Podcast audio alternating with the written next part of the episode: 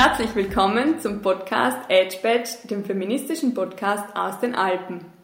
Bevor wir mit der Folge beginnen, möchten wir ein kleines Dankeschön an die tolle Band Elise Noir aussprechen.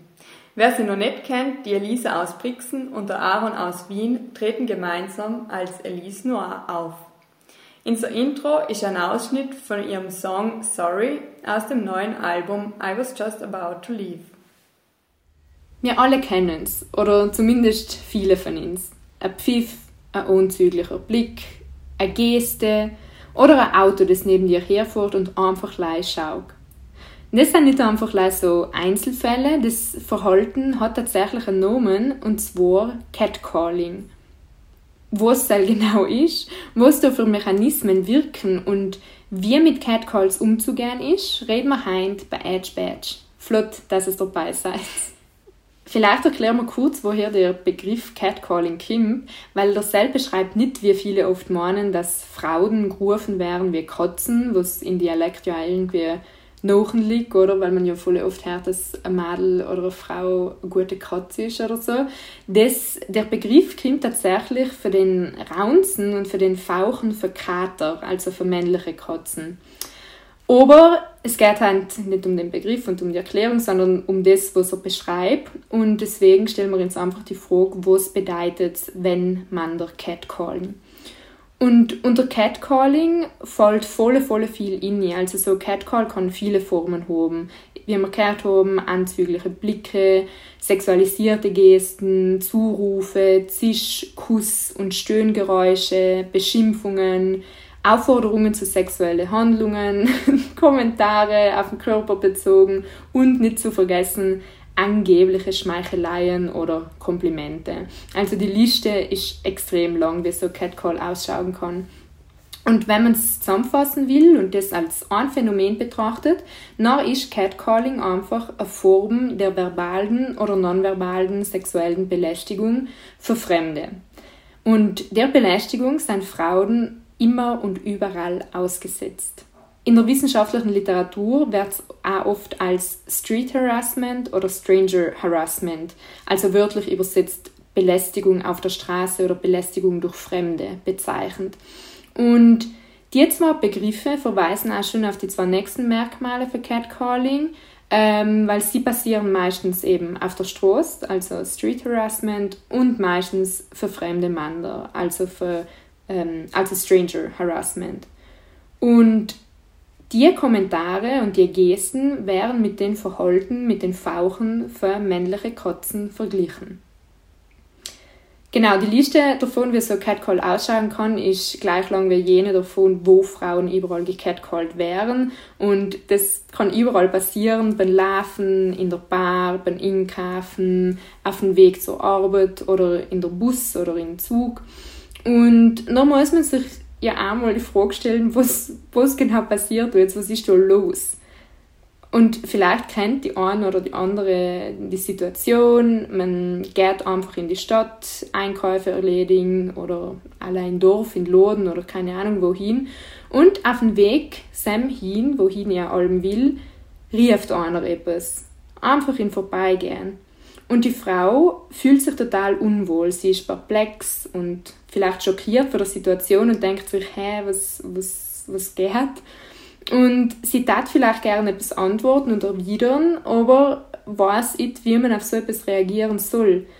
Und außerdem, man weiß ja auch nicht, wie derjenige noch reagiert, weil vielleicht geht er mal nach, vielleicht passiert mehr im Sinne von physischer Gewalt oder keine Ahnung, wie die Reaktion ausfällt. Und egal wie man reagiert, Frauen sind ja noch irgendwie gezwungen, mit den Erlebnissen umzugehen, in der einen oder in der anderen Form. Weil die Episode von Catcall ist noch nicht einfach damit beendet, dass sich die Wege wieder trennen, sondern der Umgang von Frauen mit Catcalls ist vielleicht währenddessen schon schwierig, aber auch noch oft lang danach. Und selbst voll lang danach. Weil Catcalls können für Frauen oft psychische und oft auch physische Folgen mit sich bringen, wie zum Beispiel Angstzustände, Depressionen, Schlaf- oder Essstörungen oder eben äh, gestörte Beziehungen zum eigenen Körper. Weil Catcaller dringen mit so einem Catcall direkt in die Privatsphäre für die Opferin. Und die Samen werden da eben voll objektifiziert. Das heißt, sie werden nicht als Frauen gesehen, die einfach mit Respekt zur Begegnung ist, sondern einfach als irgendetwas, das man lauthals kommentieren kann. Und das geht logisch auf die Würde. Frauen werden da in ihrer Würde verletzt und nach in den zweiten Schritt aber auch in der sozialen Teilhabe. Weil man nimmt sich noch einfach zurück. Man geht vielleicht nicht mehr in den Park laufen, wo man schon einmal gecatcallt worden ist.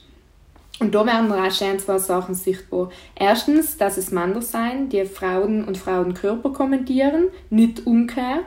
Und zweitens sieht man schön, wem der öffentliche Raum kehrt. Wer sich auf der Straße sicher fühlt, so Sachen zu sagen und zu tun. Und das ist ganz klar eine Frage von Macht. Wie oft passiert so etwas? Wie oft passiert der Catcall? Und bevor ihr Zahlen aus Studien nennt, da ich vorschlagen, dass unsere Zuhörer und Zuhörerinnen einmal mit so einer Schwester, mit so einer Freundin, mit so einer Tochter, Mama, Oma, Nichte, Enkelin oder irgendjemand anders weiblichen im Umfeld reden oder vielleicht auch einen eigenen Blick oder einen Blick in die eigene Catcall-Biografie werfen, weil Sam stellt man ziemlich schnell fest, dass das nicht so selten passiert. Studien belegen, dass zwischen 85 und 100 Prozent für alle Frauen mindestens einmal in ihrem Leben gecatcalled worden seien. 84 Prozent aller Frauen weltweit werden bereits vor sie 18 sein gecatcalled und 61 Prozent geben an, täglich gecatcalled zu werden. Also wie hoch sind bitte die Zahlen? Und außerdem muss dazu gesagt werden, dass schwarze Frauen und Women of Color nicht häufiger Opfer für Catcalls sein, sondern eben auch andere intersektionale Formen davon erleben. Das heißt, dass sie sowohl aufgrund ihres Geschlechts als auch aufgrund ihrer Hautfarbe belästigt und sexualisiert werden. Und da ergeben sich noch ähm, Diskriminierungsformen, Belästigungsformen, die mir oder die ich als weiße Frau noch nie erlebt habe und auch nicht kenne. Vielleicht haben sich jetzt ein paar von euch schon gedacht, ja, ist ja nicht so schlimm, aber voll oft werden Catcalls eben so bagatellisiert und beschwichtigt und unter den Tisch gekehrt. Und dann hört man eben so Sachen wie, sei nicht so empfindlich, das hat er ja nicht gemeint, oder es ist ja eh nichts passiert.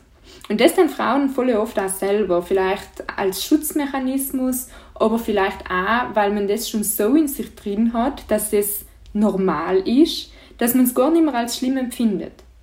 Aber leider ist Catcalling schlimm, wenn man es wirklich in seiner Gesamtheit betrachtet, weil das passiert nicht nur mir und meiner Schwester und meiner Freundin, sondern das passiert ins alle. Und gegen die Aussage, das war ja als Kompliment gemeint oder du gefällst ihm halt, muss man dazu sagen, dass Beschimpfungen oder Aufforderungen zu sexuellen Handlungen für Fremde einmal 0,0 periodisch mit einem Kompliment zu tun haben. Und zweitens, Komplimente werden meistens für Leute gemacht, die man kennt. Und wenn man jemanden vielleicht einmal nicht kennt und ein Kompliment machen möchte, dann geht es surprise, surprise, auch respektvoll. Wie wir Catcalls empfinden, wie wir damit umgehen, darauf reagieren und darauf reagieren möchten in Zukunft, besprechen wir in der nächsten Episode. Danke derweil und gutes Hören.